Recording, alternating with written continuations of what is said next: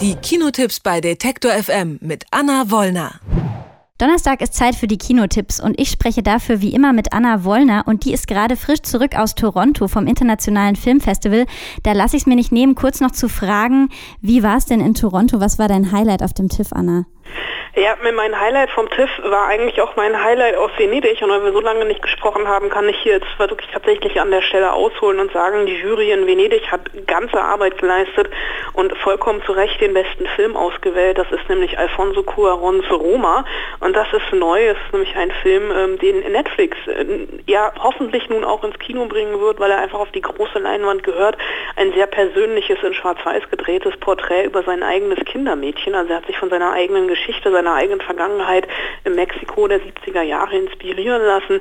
Der Film ist beim TIFF dann auch gleich auf Platz 3 der Publikumslieblinge gelandet und diese Publikumslieblinge oder die Gewinner des Grolsch People Choice Awards, das sind in der Regel auch die Filme, die uns bei den Oscars wieder begegnen werden. Auf Platz 2 war da If Beale Street Could Talk, der neue Film von Barry Jenkins, der ja vor zwei Jahren in Toronto mit Moonlight für Furore gesorgt hat und dann, das wissen wir alle, auch den Oscar gewonnen hat. Und auf Platz 1, und da muss ich mich jetzt ein, kurz ein bisschen schämen gehen, ist der Film Green Book gelandet von Peter Farrelly, einem der Regisseure, die unter anderem Verrückt nach Mary gemacht haben, mit Viggo Mortensen und Mahershala Ali in den Hauptrollen. Und den habe ich nicht gesehen, was aber auch nur dafür spricht, wie groß dieses Festival in Toronto ist, was für ein Gemischtwarenladen das ist. Man kann zu jeder Tages- und Nachtzeit gefühlt parallel in sieben Filme gehen, muss sich für einen entscheiden und da habe ich dann einmal daneben gegriffen und parallel was anderes geguckt. Kommen wir vom Toronto Film Festival zur Berlinale. Ich erinnere mich noch, dass da dieses Jahr es große Diskussionen gab um den Film, über den wir jetzt noch sprechen wollen, Utoya, 22. Juli. Der startet heute in den Kinos. Darin geht es um das Massaker auf der norwegischen Insel Utoya im Jahr 2011, bei dem ähm, 69 Menschen ums Leben kamen. Nach der Berlinale waren da die Meinungen ziemlich gespalten, vor allem auf die Frage hin, ist das irgendwie ja, pietätlos gegenüber den Opfern? Wie hast du das empfunden, den Film? Ähm, also beim Film an sich, als ich den gesehen habe auf der Berlinale, auch in einer der ersten Pressevorführungen, wo tatsächlich viele Leute rausgegangen sind, ähm, äh, habe ich da natürlich noch gar nicht darüber nachgedacht. Eine große Frage, die große moralische Frage ist natürlich an dieser Stelle, darf man das? Darf man diesen Film machen? Darf man sich diesen Film angucken? Ist es eventuell zu früh, erst sieben Jahre danach? Und das ist halt das Besondere an diesem Film, komplett bei den Opfern zu bleiben, dem Täter kein Gesicht zu geben, Anders Breivik wirklich komplett aus auszublenden. Lediglich sein, sein Name fällt nie. Ähm, man sieht einmal seinen Schatten, ähm, aber das ist einfach auch der Machart des Films geschuldet, denn Eric Poppe, der Regisseur, der hat sich eines Stilmittels bedient, was wir in den letzten Jahren dank der immer besser werdenden Technik immer wieder gesehen haben.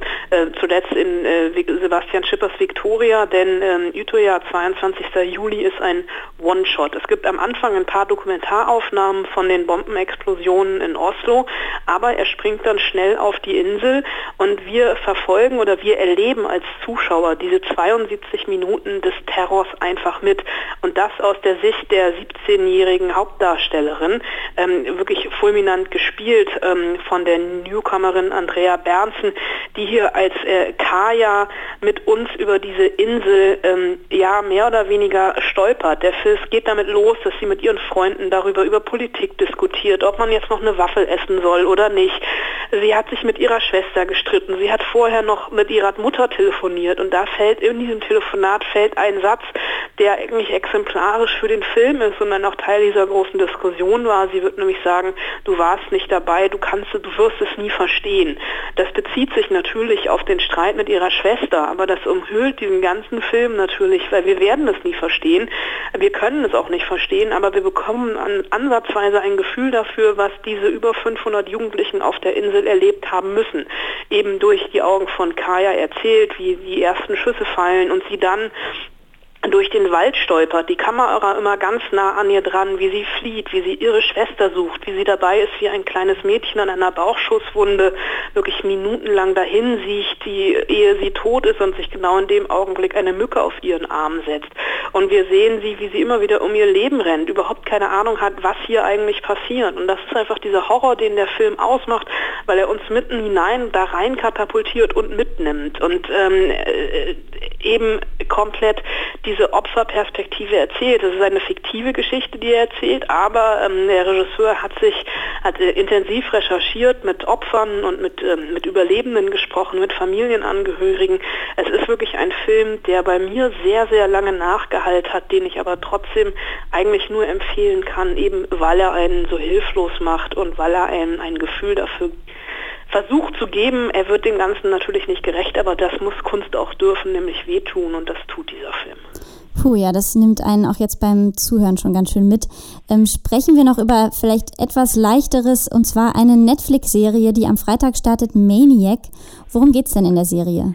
Ja, wenn ich das mal wüsste oder wenn ich das mal formulieren könnte. Das ist die neue Serie von Cary Fukunaga und der geistert seit einigen Stunden vermehrt durchs Internet, weil heute Morgen bekannt gegeben wurde, dass Cary Fukunaga der Nachfolger von Danny Boyle wird, was die Regie vom 25. James Bond angeht. Cary mhm. Fukunaga, den kennen alle, weil er True Detective ähm, bei da die Regie geführt hat. Er hat einen der ersten Netflix-Eigenproduktionen gemacht, nämlich Beasts of No Nation, ein Film, der vor drei Jahren in Venedig lief über das Schicksal von Kindersoldaten.